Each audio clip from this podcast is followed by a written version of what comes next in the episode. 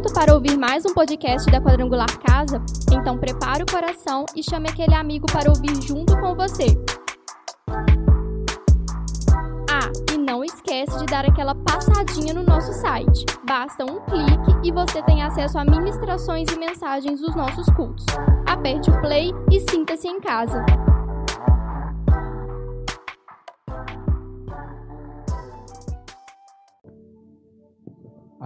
Boa noite, irmãos. Paz seja com vocês.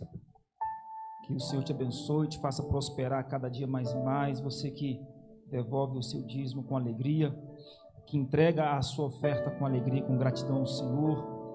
Que Deus te faça dia após dia prosperar mais e mais. Pode se assentar no seu lugar, no nome de Jesus Cristo. Glória a Deus. Irmãos, eu Ratifico aqui o que o pastor Bruno falou a respeito dos homens da confraria Homo Erectus, dia 27, sexta-feira, às 19h30. Nós estaremos aqui para poder falar sobre isso. Corpo saudável, masculinidade saudável. Eu tenho certeza que Deus vai mexer com nós aqui, diga, em nome de Jesus. Vai ser bom. Não venha sozinho, traga mais um com você, porque vai ser muito bom. Você pode abrir a sua Bíblia, por favor, no livro, na carta que escreveu Pedro, segunda carta de Pedro, capítulo de número 2, nós vamos ler dois versículos para nossa reflexão, introdução no assunto que nós vamos estar ministrando nessa noite. Segunda carta de Pedro, capítulo de número 2, versículos de número 20 e versículo, ao versículo de número 22. Como foi bem colocado pelo pastor Bruno, hoje é o segundo culto desse dia, pela manhã estivemos aqui, e Deus foi muito bondoso conosco, muito misericordioso nos trouxe uma palavra espetacular. Essa palavra que o pastor Bruno comentou que foi ministrada nessa manhã, eu, eu te incentivo que amanhã você tire um tempinho para escutá-la pelo nosso podcast. A graça que destrói o mérito. Foi, foi tremendo o que Deus fez aqui nessa manhã, foi muito bonito. Você encontrou, amém? Segundo Pedro, capítulo de número 2, versículo 20, amém? Aleluia. Eu quero orar com você antes de nós ministrarmos essa palavra mesmo assentado, eu queria te convidar você a fechar os seus olhos e curvar a sua cabeça. Senhor nosso Deus e Pai, nessa noite o Senhor nos concede essa oportunidade de estarmos aqui na tua casa para mais uma vez sermos tratados por meio da tua palavra. Eu clamo pela tua misericórdia, Deus, nesta noite sobre nossas vidas. Nós precisamos de ti, Senhor. De nós mesmos, nós nada temos, nós nada podemos, mas nós nós acreditamos, ó Pai, nós confiamos em Tua presença em nosso meio. E pedimos que Teu Espírito Santo venha e assuma e toma essa ministração e conduza a segunda vontade e o querer do Senhor. É minha oração, Senhor Deus, eu te peço que os nossos corações e mentes estejam abertos e receptivos à palavra do Senhor. Diga amém. Bora, vamos lá. Segundo Pedro, capítulo 2, versículo 20 ao 22 diz assim: e quando alguém escapa da maldade do mundo ao conhecer nosso Senhor e Salvador Jesus Cristo, mas depois se deixa emaranhar e se escravizar novamente pelo pecado, está pior que antes. Teria sido melhor nunca haver conhecido o caminho da justiça do que, conhecendo, rejeitar a ordem recebida para viver de modo santo. Neles se confirmam os provérbios: o cão volta ao seu próprio vômito, e a porca lavada volta a revolver-se na lama. Irmãos, esse domingo de missões, o tema deste culto é de volta para casa. Para você não dormir, repete comigo: de volta para casa. Pode ser mais forte? De volta para casa. Eu faço isso para distrair um pouco. Eu estou passando mal, irmãos. Mexe com o estômago da gente ficar aqui em cima, pelo amor de Jesus Cristo. Mas vai dar certo. Irmãos, de volta para casa. E é fato que o caminho de volta ele existe. Glória a Deus por isso. Mas ele não é fácil. Ele não é fácil, diga. Aqui nesse texto, por exemplo, que nós acabamos de ler, Pedro, o apóstolo Pedro, Ele faz algumas observações sobre o, sobre o estado daquela pessoa que se afasta da casa do pai. E este, Mauro, se afastar da casa do pai, entende-se por se afastar da presença de Deus. E olha que interessante, algumas observações que nós acabamos de ler. Pedro diz que essa pessoa que se afasta da presença de Deus ou da casa do Pai, o seu pior se torna, o seu estado se torna pior do que antes. Ele está dizendo, Jonathan, que quando essa pessoa não, quando ela não conhecia Cristo ainda, quando ela não tinha ainda chegado à presença do Senhor, ela estava em um estado. Mas agora, depois de ter conhecido e se afastado, o estado dela é pior do que aquele. O, Pedro também diz o seguinte: que teria sido melhor que ela nunca tivesse conhecido a Cristo. Teria sido para esta pessoa que se afastou, teria sido melhor para ela nunca ter conhecido Cristo do que ter conhecido e se afastado. Está dando para entender, gente? O que eu estou dizendo para vocês, o que eu estou tentando introduzir na sua mente nesta noite, é sobre a dificuldade de percorrer o caminho de volta para casa, embora esse caminho seja real, embora esse caminho exista. Porque nós não podemos, não podemos subir nesse altar e te pregar um caminho de flores, porque caminho de flores só com a Frozen, aqui não tem. O caminho do verdadeiro evangelho é aquele que é vir após mim, Jesus falou: negue-se a si mesmo, tome a sua cruz e e siga-me. E o tomar a cruz é sinal de quê? Era símbolo de quê? Morte. Em outras palavras, quer morrer, está disposto a morrer, então tá bom, está preparado. Pegue a sua cruz, Weifer, e me siga. Então Pedro diz também que essa pessoa que conhece a palavra, que chega à casa do pai, mas que por algum motivo ela se afasta, é como o cão que volta a seu próprio vômito. É como a porca lavada que volta a revolver-se na lama. Em outro texto, se você quiser e puder abrir, lá em Lucas, do capítulo 11, dois versículos, do 24 ao 26. Agora nós vamos encontrar Jesus também falando sobre esse processo de volta, que não é fácil, existe, mas não é fácil. Ele vai dizer, lá em Lucas capítulo 11, versículo 24 a 26, aqui, nesses dois versículos que nós vamos ler, o que tinha acontecido? Jesus tinha acabado de expulsar um demônio de um homem que estava mudo, que não falava, porque estava debaixo de uma possessão maligna. Jesus havia acabado de libertar aquele homem daquele demônio, e aquele homem voltou a falar. Aí as pessoas começaram a dizer, ele expulsa demônio pelos demônios, começaram a criticar a ação libertadora de Cristo. E aí Jesus vai dizer isso que eu vou, que eu vou ler com você aqui, ó. Lucas capítulo 11, versículo 24 e 26. Quando um espírito imundo sai de uma pessoa, esse espírito imundo, esse demônio, é Jesus falando da gente. Ele anda por lugares secos à procura de descanso, mas não o encontrando, diz: Eu vou voltar a casa da qual saí. Versículo 25. Ele volta para a sua antiga casa e a encontra vazia, varrida e arrumada. Então, versículo 26, o espírito busca outros sete espíritos, piores que ele, e todos entram na pessoa e passam a morar nela, e a pessoa fica pior do que antes. Preste atenção que Pedro diz que o estado dessa pessoa que se afasta é pior do que antes. Preste atenção que Jesus Cristo fala que essa pessoa que houvera sido liberta, mas por se afastar, agora os demônios, aquele demônio volta e encontra a casa vazia, ele não volta sozinho, mas o texto diz que ele vai, traz mais sete com ele, entra na vida daquela pessoa e o estado dessa pessoa passa a ser pior. E o número sete fala de completude, fala de algo completo se agir de uma forma, agora vai agir de uma forma muito maior e mais completa na vida dessa pessoa. É o que a Bíblia está dizendo. No Brasil, o número de pessoas afastadas da presença do Senhor é enorme. É algo absurdo. E se nós formos perguntar e procurar os porquês, Existem muitos porquês, mas nós não estamos aqui nesta noite para te apontar os porquês. Nós estamos aqui nesta noite para te apontar o caminho de volta, porque ele existe. Ele é real. Ele não é fácil. Diga comigo, ele não é fácil. Mas fala assim, ele existe. Ele existe.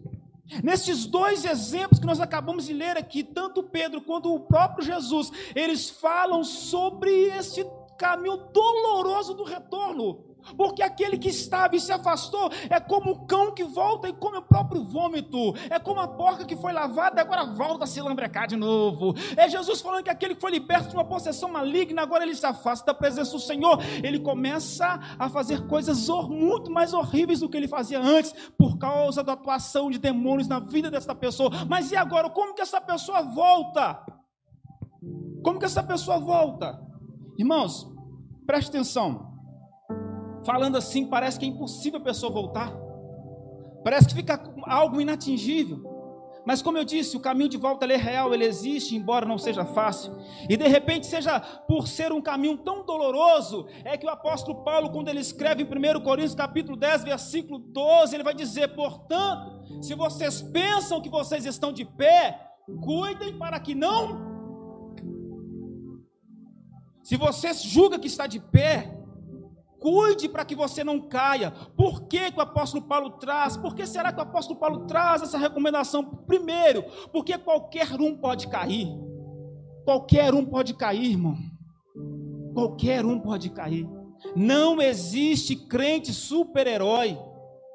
Não existe crente super-homem, mulher maravilha. Não confunda, não existe. Qualquer um pode cair. E é por isso que o apóstolo Paulo fala: cuide para que você não caia.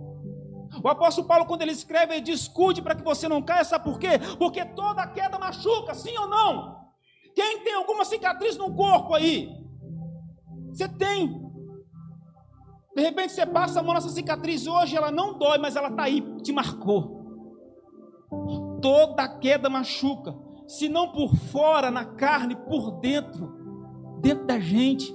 Quantas pessoas feridas na alma, Quantas pessoas que não rompem na vida profissional, que não rompem na vida ministerial, que não rompem na vida sentimental, sabe por quê? Marcas de uma queda. Os machucados provenientes de uma queda serão curados, mas as cicatrizes ficarão para o resto da vida, e você vai ter que lidar com isso para o resto da vida. E é por isso que Paulo fala: você está de pé, cuidado para você não cair. Ele fala para você que está de pé, cuidado para não cair, sabe por quê? Porque se você cai, você agora tem duas escolhas. A primeira escolha qual é? A mais tranquila, que é permanecer caído. E para isso basta você não fazer nada, continuar vivendo do mesmo jeito, e você não vai sair do chão. E você não vai se reerguer. E você não vai viver algo novo na presença do Senhor. Basta você continuar fazendo as mesmas coisas, porque o, o ditado do mundo já diz: faça as mesmas coisas e obtenha sempre os mesmos resultados. Mas qual é a outra opção? A outra opção é você decidir se levantar. Decidir se levantar. Independente de qual tenha sido a queda, independente de qual tenha sido o motivo do afastamento da casa do pai, está em suas mãos uma escolha: permanecer do jeito que está ou se levantar, se reerguer para tomar o caminho de volta. Aí nesse momento que eu te falo dessa escolha, você de repente bate no seu peito e fala assim: graças a Deus, eu estou aqui dentro dessa igreja há 35 anos. Está vendo aquela parede eu ajudei a construir? Ó. Aqui ventilador foi eu comprei. Até hoje o ventilador parou e eu estou aqui. Quando eu cheguei aqui, meu Senhor não estava. Eu cheguei depois ele chegou. Ó, eu sou o 01 da ficha essa palavra não é para mim. Jesus te pegou nessa noite. Porque tem pessoas que se afastam de corpo e alma e vão para muito longe. Porém, tem pessoas que permanecem dentro da casa, mas o coração está distante do Pai há muito tempo. E sabe qual é o pior de tudo? Eu tenho medo, pastor Bruno, que o número maior de afastados não sejam daqueles que o corpo foi embora, mas sejam daqueles que o corpo estão presente, mas a alma está distante. Onde você está nessa noite? Porque você pode participar de todos os cultos, você pode participar de todos os encontros, você pode atender a todos os chamados ministeriais, mas você vem para bater ponto. Você vem porque agora você, você, isso se tornou uma prática religiosa. E o que, que é uma religiosidade? É tudo aquilo que você faz quando a motivação não é amor ao Senhor, gratidão ao Senhor, é quando deixa de arder e de queimar dentro do seu coração aquele fogo que você não sabe como explicar, mas aquele fogo está pegando, está te queimando por dentro e te faz estar em comunhão com os irmãos, te faz abraçar as causas do reino, te faz carregar peso, te faz subir no monte para orar. E as, e as pessoas te perguntam por que, que você faz tudo isso? Sabe por quê? Porque tem um fogo queimando dentro de você e esse fogo nunca se apaga. Esse fogo nunca se apaga. As pessoas te decepcionam, as pessoas te criticam, as pessoas não te dão oportunidade, as pessoas não choram com você, as pessoas não comparecem às suas festas, mas isso não te impede de continuar vivo, porque não tem um fogo que queima do lado de fora, tem um fogo que queima do lado de dentro. Mas quando esse fogo deixa de queimar, você permanece sentado aqui, participando de tudo, mas a alma e o coração estão tá muito longe. Então, essa palavra nessa noite, ela, ela tem esses dois públicos alvos. Ela tem essa pessoa que fisicamente, por algum motivo, se distanciou, mas ela também tem você como alvo, que não arredou o pé desse lugar, mas o seu coração já não está mais aqui. Eu deixo te dizer, é noite de voltar para casa. As portas ainda estão abertas o fogo pode voltar a queimar e arder nessa noite dentro do seu coração novamente. Você crê nisso? Diga amém. Como plano de fundo, irmãos, nós vamos usar a mesma história que o Guilherme leu aqui no início deste culto, que a nossa irmã diaconisa Rosane ministrou nesta manhã, que é uma passagem que nós conhecemos de qual é salteado, que é a passagem, a parábola do filho pródigo, que está em Lucas capítulo 15, do versículo 17 em diante. Todos nós conhecemos muito bem aquela, aquela passagem. E falando sobre esse, eh, os desafios, os desafios do caminho da volta. O Espírito Santo de Deus, é muito interessante que ali, naquele texto, o caminho da volta começa no versículo de número 17, parte A, quando a Bíblia vai dizer que aquele homem, aquele jovem, ele finalmente caiu em por que, que eu digo que começa ali? Sabe por quê? Porque ninguém pode reconhecer o seu estado pecaminoso. Ninguém pode reconhecer que está longe dos braços do Pai, a não ser pelo mover do Espírito Santo de Deus. E esta obra de regresso, esta obra de retorno, ela começa quando o Espírito Santo de Deus age em mim e age em você porque por habilidade humana nós não teríamos condições de enxergar o quão longe estamos da presença do Senhor. Mas quando o Espírito Santo vem e realiza esta obra em nós, isto acontece. É como se o Espírito Santo chegasse a mim, a você, e nos apresentasse, nos mostrasse três flashes, três fotos. Uma foto ele nos mostra como nós estávamos na presença do Senhor. Na segunda foto ele nos mostra, esse é você hoje. Esse aqui é você antes, ó, quando você chegou, aquele primeiro amor, aquela vontade, aquele fogo, aquele calor. Agora essa foto aqui é você hoje. E a terceira foto que o Espírito Santo nos mostra é como nós poderíamos estar se nós atendermos ao comando e ao chamado dele para voltarmos para a presença do Senhor. E com base nesse tema, os desafios, os desafios da volta eu quero te dizer nesta noite: se essa palavra está chegando a você, se esta palavra está chegando a nós, é porque Deus quer nos trazer de volta para um lugar que nós nunca poderíamos ter saído. Então, se você nesta noite quer voltar, abra o seu coração, porque você vai receber direcionamento na palavra prática. E tudo que você tem como lembrança daquilo que você viveu na presença do Senhor pode ser superado por momentos muito melhores. Deus tem isso para a sua vida. Eu quero te falar o primeiro desafio do caminho de volta.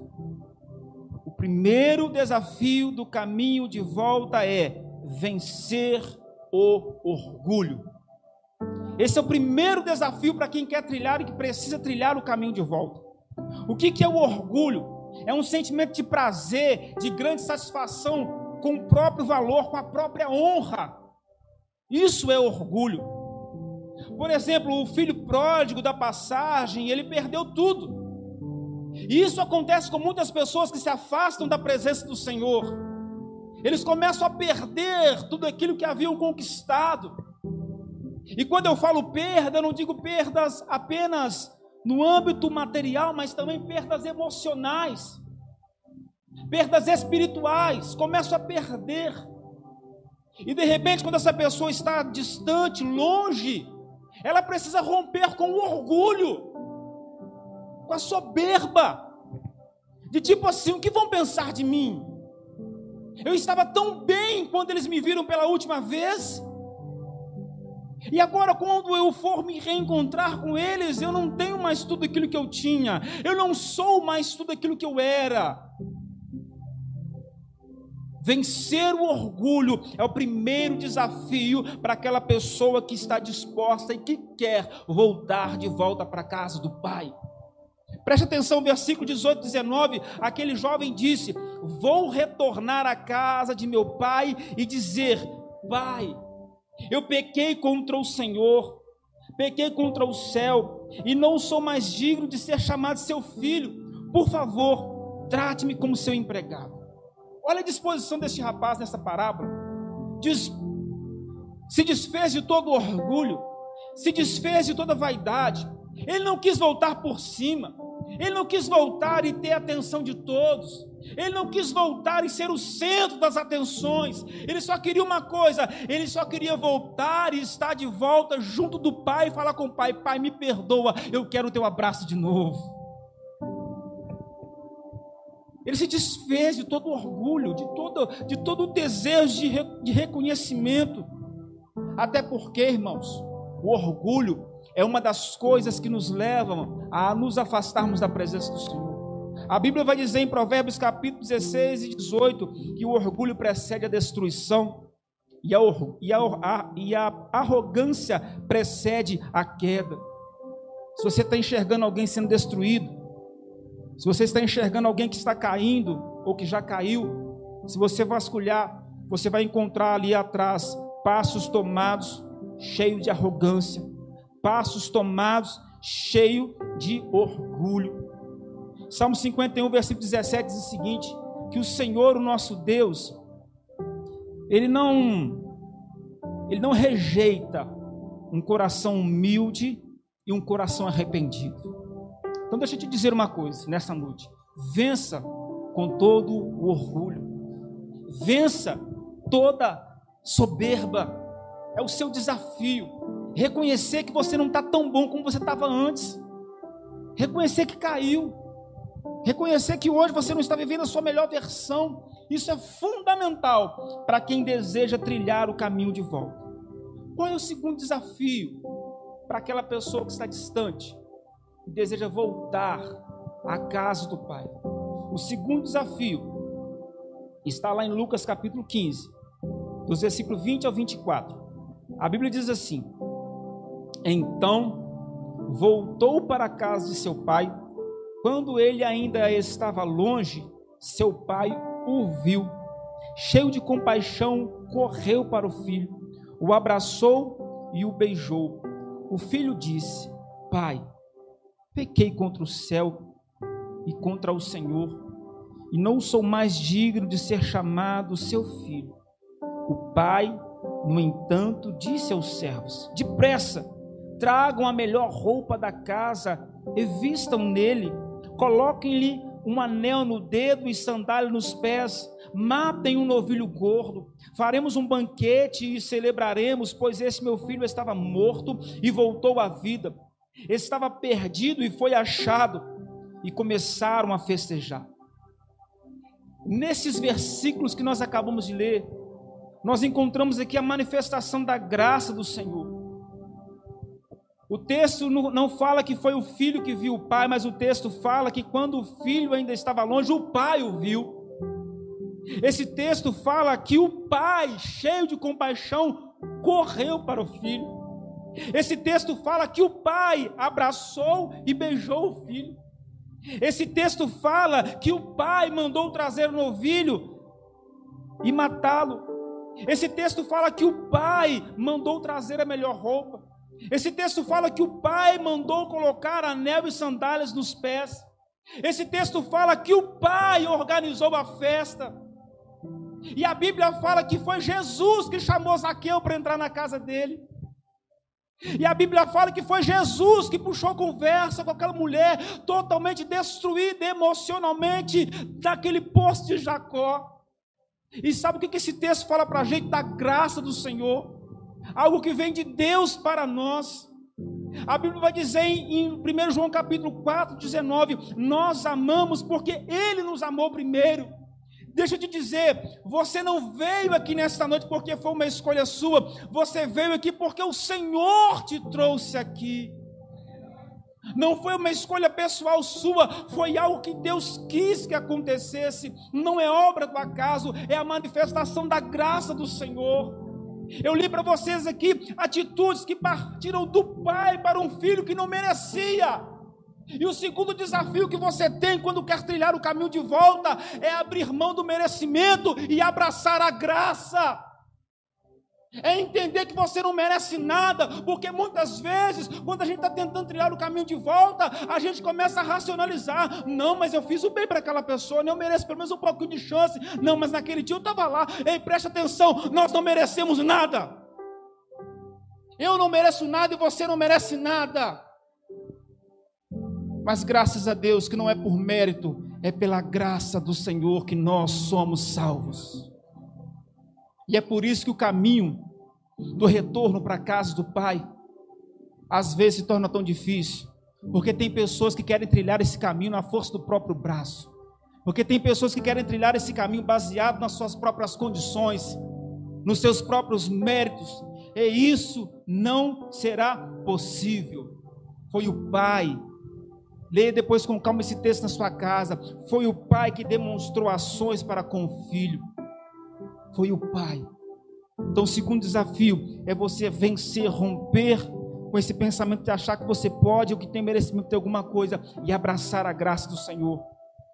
E o terceiro desafio para aquela pessoa que quer e precisa trilhar o caminho de volta para casa é simplesmente viver em comunhão. E isso é desafio, irmãos, amém?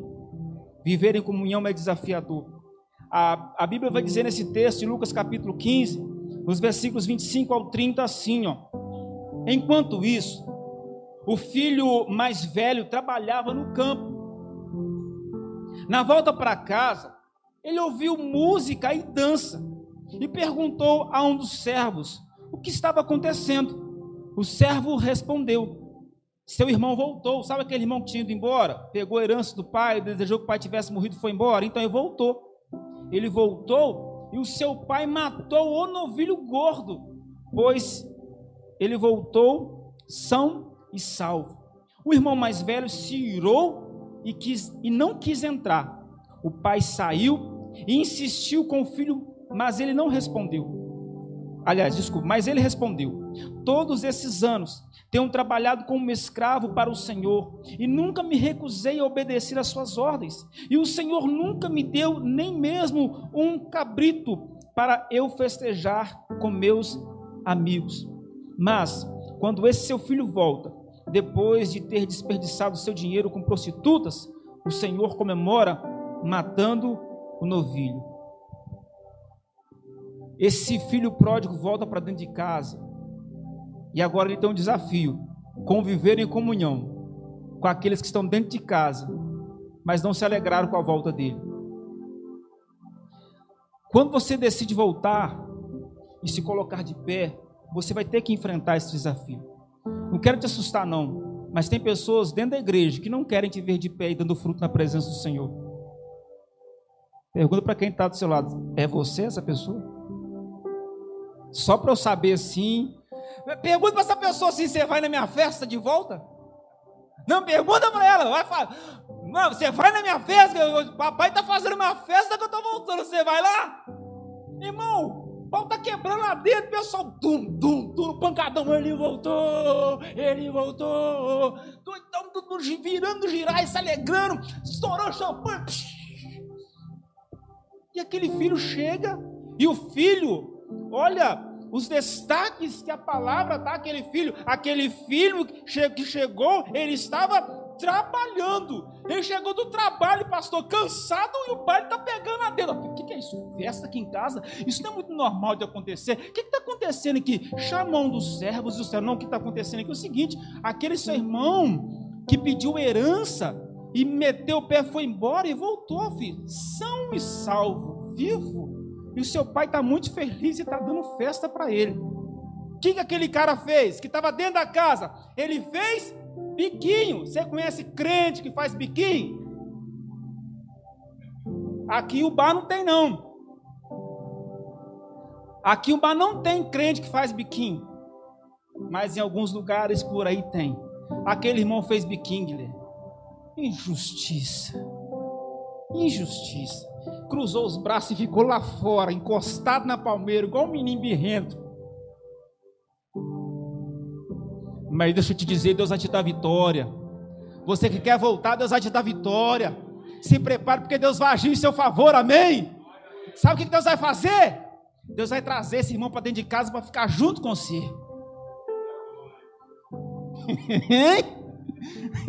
Porque a Bíblia fala que esse pai, ele saiu e foi lá fora, atrás do irmão birrento, que não queria participar da festa. Vamos entrar, meu filho. Seu irmão voltou. Vamos celebrar. É dia de festa. Ele poderia estar morto, mas agora ele está vivo entre nós. Não, Senhor.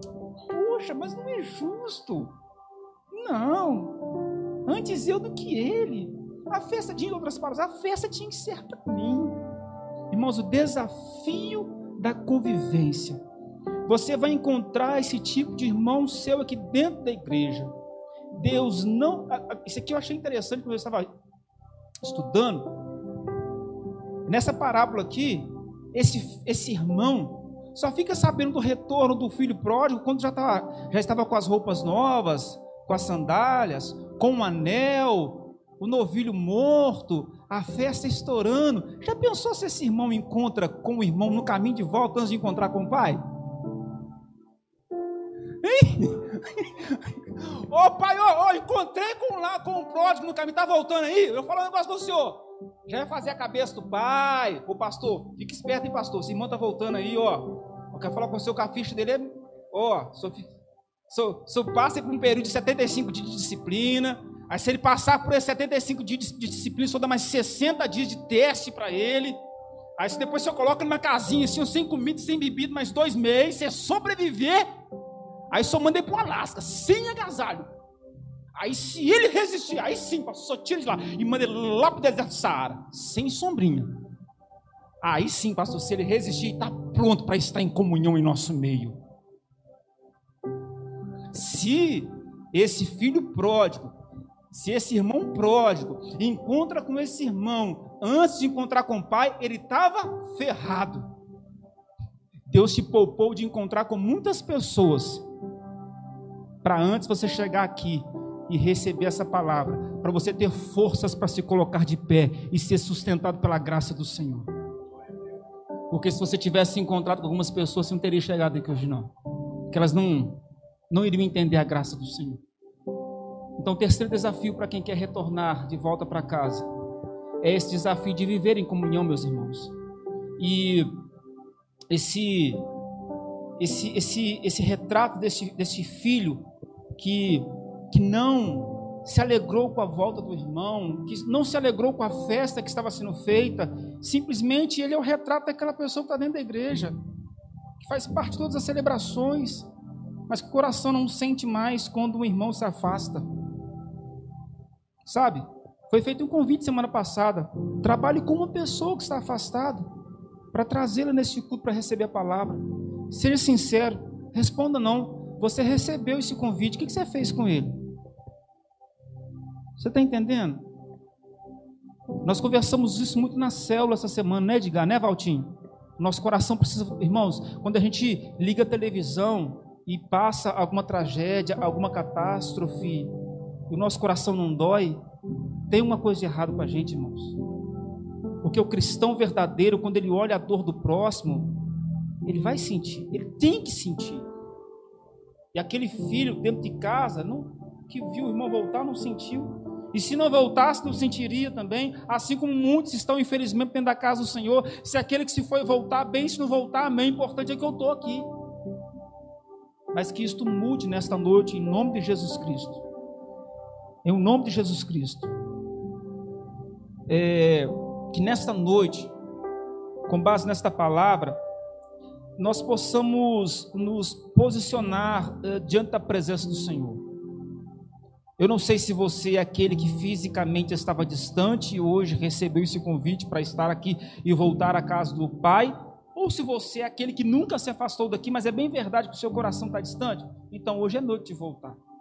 Hoje é noite de se posicionar na presença do Senhor. E eu gostaria de orar junto com você nessa noite. Porque, irmãos, como igreja, nós precisamos mudar. Existe uma cidade para nós alcançarmos para o Senhor Jesus.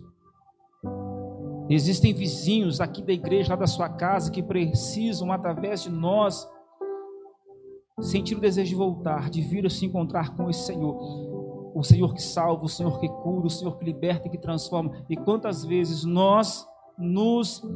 É, quantas vezes nós nos contentamos em vir Somente nós para a casa do Senhor. E se o outro não quer vir, não tem problema. Isso precisa mudar, irmãos. O nosso coração, como igreja, precisa queimar e arder pela causa do reino do Senhor.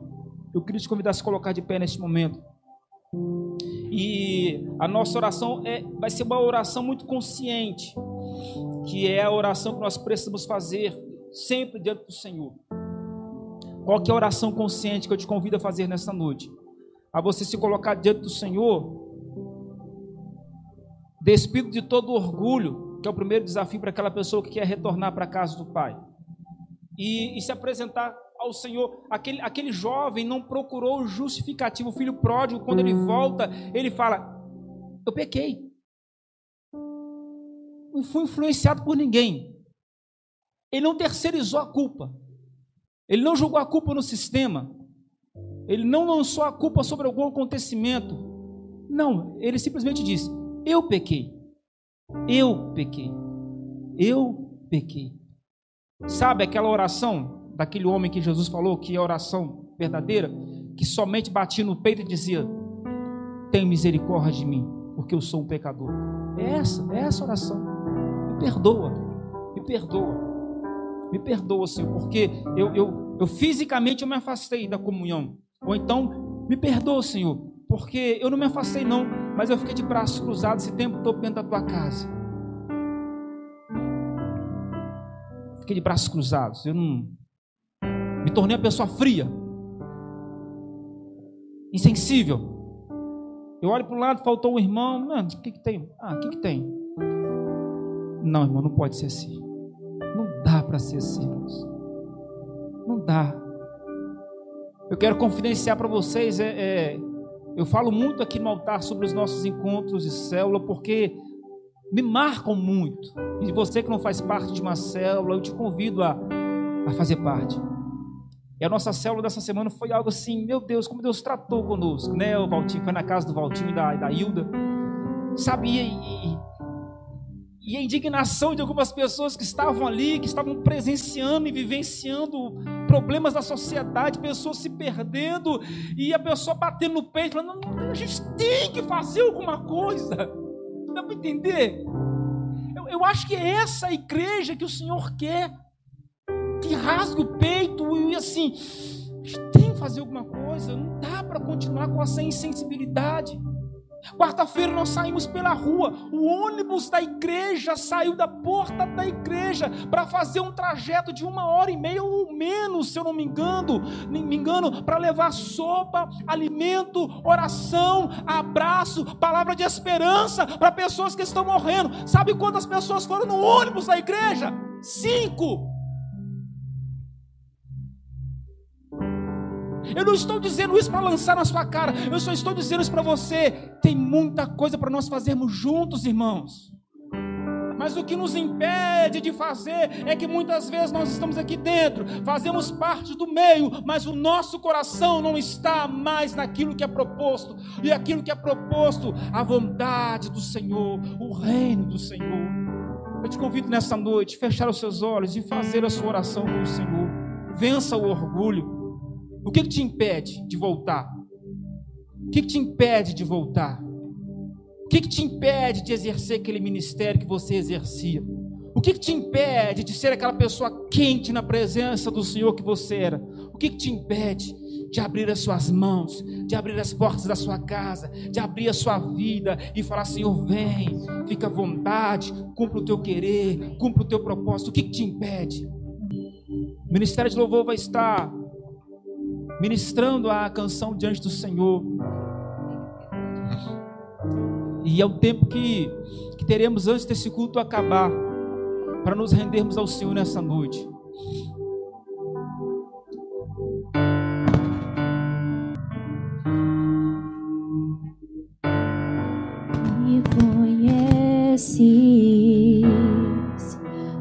sabes tudo que eu preciso antes mesmo de falar.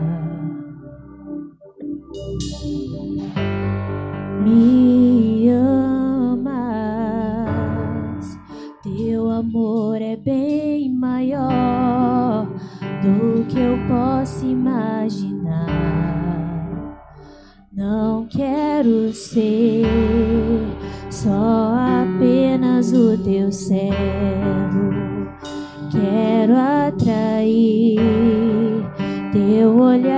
Amor, Senhor. Eu venho a ti como um filho que te ama. Tudo que eu quero é estar perto de ti.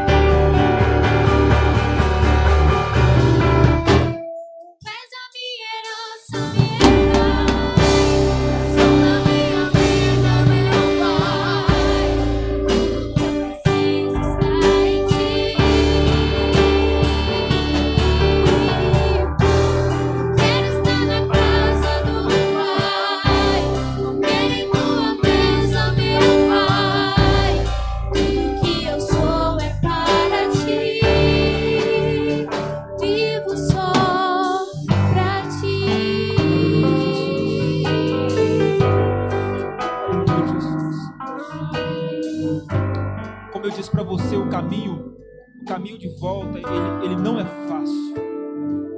Mas ele existe, ele é real e ele é possível. Eu sinto nessa noite, sabe, no meu coração, o Espírito Santo me faz sentir tantas pessoas aqui nessa noite são chamados para produzir, produzir, produzir para o reino. Pessoas que são chamadas e escolhidas por Deus para naquele grande dia se encontrarem com o Senhor com as suas mãos. Cheias, cheias de almas que, que foram ganhas deste mundo para o Senhor. Essa noite é um convite, uma porta aberta para você voltar. Senhor vai colocar diante de você situações simples, para que nessas situações você volte a exercitar aquilo que você fazia antes e deixou de fazer. Algumas semanas atrás, quando terminou um culto, eu chegava em casa com a minha esposa. Quando nós estacionamos o carro na garagem, tinham alguns moradores novos lá, tentando subir com um móvel para o terceiro andar. Era o esposo e a esposa. Aí naquele momento, quando eu olhei aquilo ali,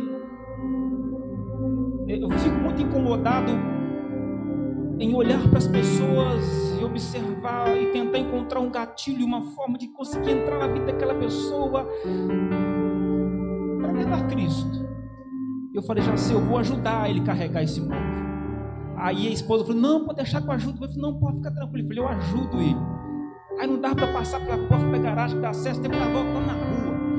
Mas eu fui, irmão. Eu fui. E sabe como é que homem? O homem está morrendo por dentro. Mas ele fala: Pô, vem que eu estou aguentando. Ô irmão, quando eu deixei quem morre dentro da casa, aí que eu fui para minha casa, eu quase fui morrendo. A boca saindo pela goela. Quase que eu chamei 193. Estava pesado demais da conta. Mas eu tenho certeza que eu abri uma porta. Eu tenho certeza que eu abri uma porta, irmão. Eu tenho certeza que eu não estava ali carregando móveis. Eu tenho certeza que eu estava ali apresentando um Cristo que ajuda as pessoas a carregar o seu peso. Cuidado como que você enxerga aquilo que você faz lá fora no seu trabalho na rua por onde você passa tudo que você faz, você pode estar manifestando Cristo para as pessoas. E você deve fazer todas as coisas para manifestar Cristo para as pessoas, porque foi isso que o apóstolo Paulo disse: Eu fiz-me fraco para os fracos, fiz-me forte para os fortes. Eu me fiz de tudo para que por meio de todas as formas eu pudesse de todos os jeitos levar Cristo a todos. E esta igreja que o Senhor quer que nós sejamos, que faz de tudo para levar Cristo a todos. E que esta noite nós possamos sair daqui nesse propósito de sermos, de estarmos incomodados e de, de uma santa indignação nascer dentro de nós, a ponto de nós sentirmos a falta dos nossos irmãos, a ponto de nós não nos conformarmos em ver as pessoas morrendo ao nosso redor sem estar em Cristo. E é isso que eu desejo para a minha vida, e é isso que eu desejo para a sua vida, em nome de Jesus Cristo.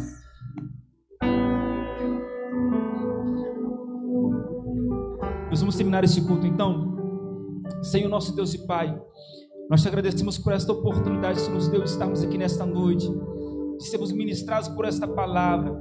E que eu oro e peço ao Senhor, Deus, que o teu Espírito Santo mova esta palavra com fé nos nossos corações. Que ao terminar esse culto, Deus, é voltar para as nossas casas, nós possamos viver esta palavra na prática. Que possamos voltar, Senhor, voltar para o lugar de onde nós não poderíamos ter saído, que é o centro da tua vontade, os teus braços na tua presença. Nós oramos e pedimos ao, assim ao Senhor, Pai, despeça os teus filhos com a tua paz, que excede todo entendimento, guarde a mente, o coração de cada um deles e dê a eles uma semana, Deus, de produtiva na tua presença, uma semana de grandes colheitas para o teu reino. É o que eu declaro, Senhor, sobre a vida de cada um deles. Se você crê e recebe, diga amém.